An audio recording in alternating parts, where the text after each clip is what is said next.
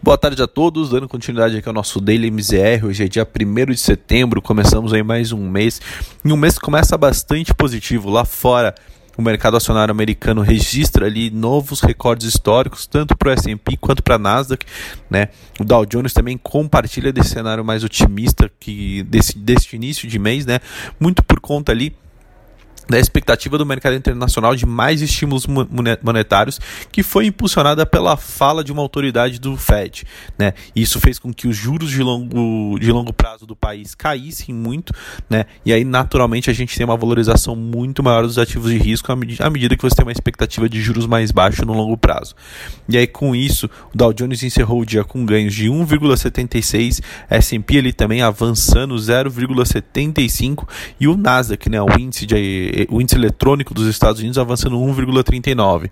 E aí grande parte dessa alta, né, é, dessa descolada e dessa alta maior do Nasdaq vem também da boa performance de papéis como Apple, Microsoft, Amazon, Google, Facebook, que tiveram aí um dia de bastante alta também, né? Apple hoje subindo 4%, é, Amazon 1,5%, Google subindo ali 1,70% também. Isso é um reflexo muito grande ali né, para o Nasdaq que faz com que o Nasdaq consiga ali outperformar os seus pares. E aí quando a gente vem para o cenário local, o Ibovespa hoje compartilha desse mesmo otimismo, então esse cenário internacional mais favorável ajudou né, a Bolsa hoje também a conseguir ter uma alta muito positiva. No entanto, aqui a principal notícia foi, é, foi é, veio do fronte político, né, à medida que o presidente Jair Bolsonaro anunciou que deve mandar para o Congresso a sua proposta de reforma administrativa. E aí coloca em pauta, traz mais otimismo em relação à questão fiscal.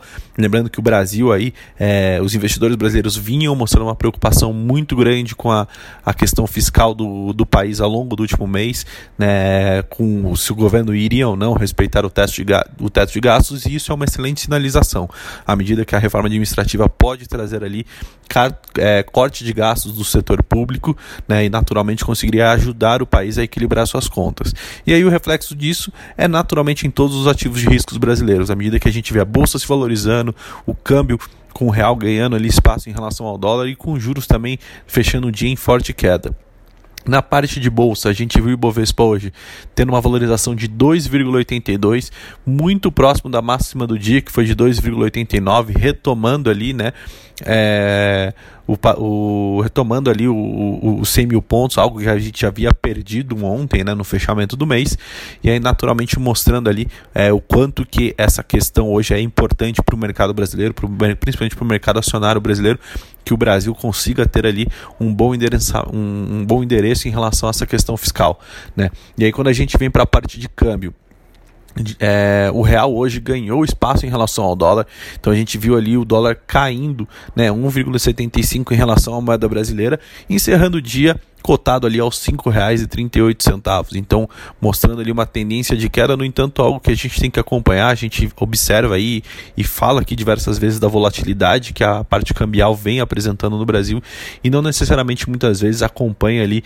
tanto o otimismo do mercado acionário quanto do mercado de juros, né, e acaba tendo ali às vezes um movimento um pouco descorrelacionado. Porém, hoje o dólar seguiu ali uma tendência de queda, mostrou ali é, é um um, uma perda de espaço do dólar em relação ao real, o que, o que é bastante positivo, principalmente também né, para a nossa trajetória de juros, uma vez que você tem ali o pass-through do câmbio para a inflação. E aí é, os juros naturalmente a gente vê ali uma queda bastante consistente ao longo de toda a curva. Né? Eu acho que algo que a gente vinha mencionando aqui diversas vezes era o prêmio de risco na curva de juros por conta ali da incerteza fiscal que o investidor vinha observando ali no, noticiário político. Isso naturalmente já começa a ser é, devolvido aí à medida que a gente vê uma queda muito forte, principalmente nos vértices mais longos da curva, né? tirando ali o investidor de juros, tirando bastante desse prêmio que havia sido colocado ali no mês de agosto. É, por hoje essas são as notícias. Amanhã a gente volta com mais informações. Muito obrigado.